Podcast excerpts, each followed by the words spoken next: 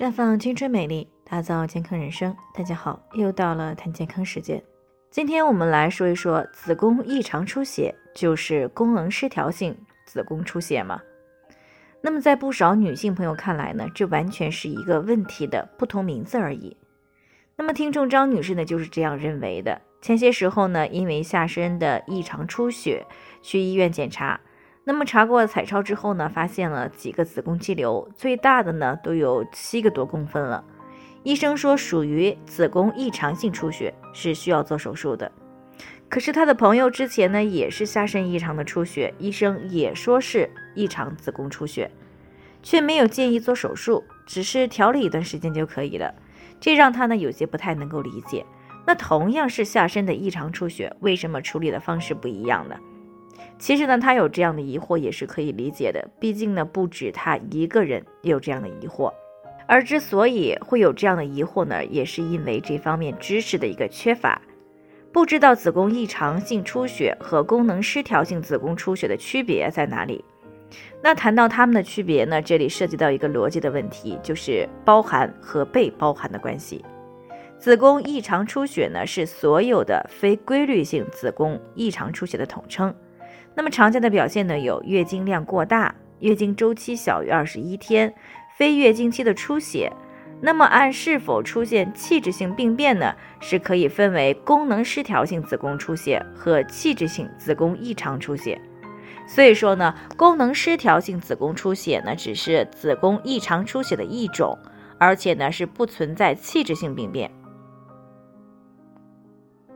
功能失调性子宫出血呢，是生殖内分泌轴功能紊乱而造成的异常出血，分为无排卵型和有排卵型两类。它一般呢发生在青春期与围绝经期的女性身上比较多。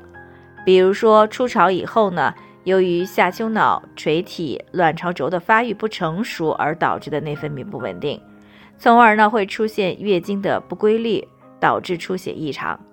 另外呢，围绝经期的女性由于卵巢功能的快速衰退，调节能力下降，而出现了内分泌紊乱性异常出血。呃，比如要么月经不来，要么来了就好长时间不走，月经量呢要么很少，要么很多等等。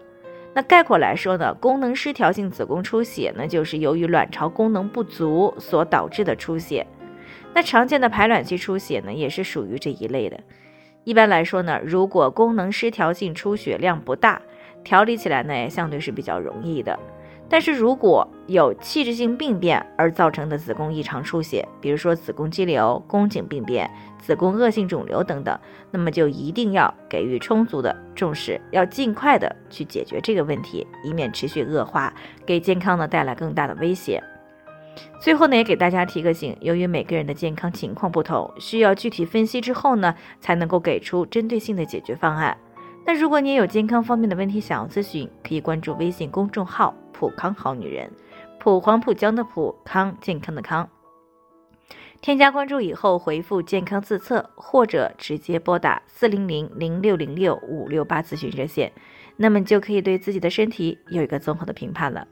健康老师呢还会针对您的情况做一个系统的分析，然后给出个性化的指导意见。这个机会呢还是挺好的，希望大家能够珍惜。今天的分享呢就先到这里，我们明天再见。